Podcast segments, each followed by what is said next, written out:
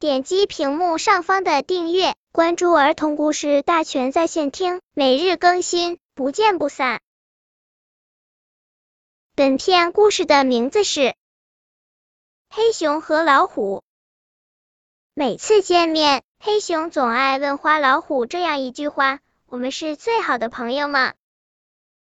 花老虎就会马上回答：“是呀。”于是，他们俩就高兴的逗小鸟、追蜜蜂、把宝石片扔进小河里、打水漂，或者钓鱼、采蘑菇、研究菜谱、做一顿美味佳肴，撑得动不了，躺在草地上晒太阳。一天，花老虎做了一个梦，黑熊跟他绝交了。花老虎哭得太大声，从梦里醒了过来。可他的眼泪还在不停的流。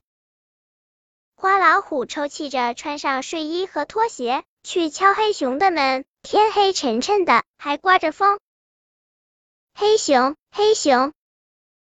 可是不管花老虎怎么喊，里面都没有声音回答。黑熊真的走了，花老虎心想。花老虎推开门，屋里空荡荡的。黑熊的床上只有被子和枕头，黑熊去哪里了？拖鞋被他穿走了。花老虎爬到黑熊的床上，一想那个可怕的梦，就又哭起来，直到睡着。第二天，花老虎起床，在黑熊的镜子里照了照自己的眼睛，啊，眼睛不漂亮了，肿得老高，昨天哭的太多太多了。他决定背着行囊去找黑熊，就算找到很远很远的大溪地，就算找到更远更远的南极，也要找到他。等一下，迎面走来的是谁？正是黑熊啊！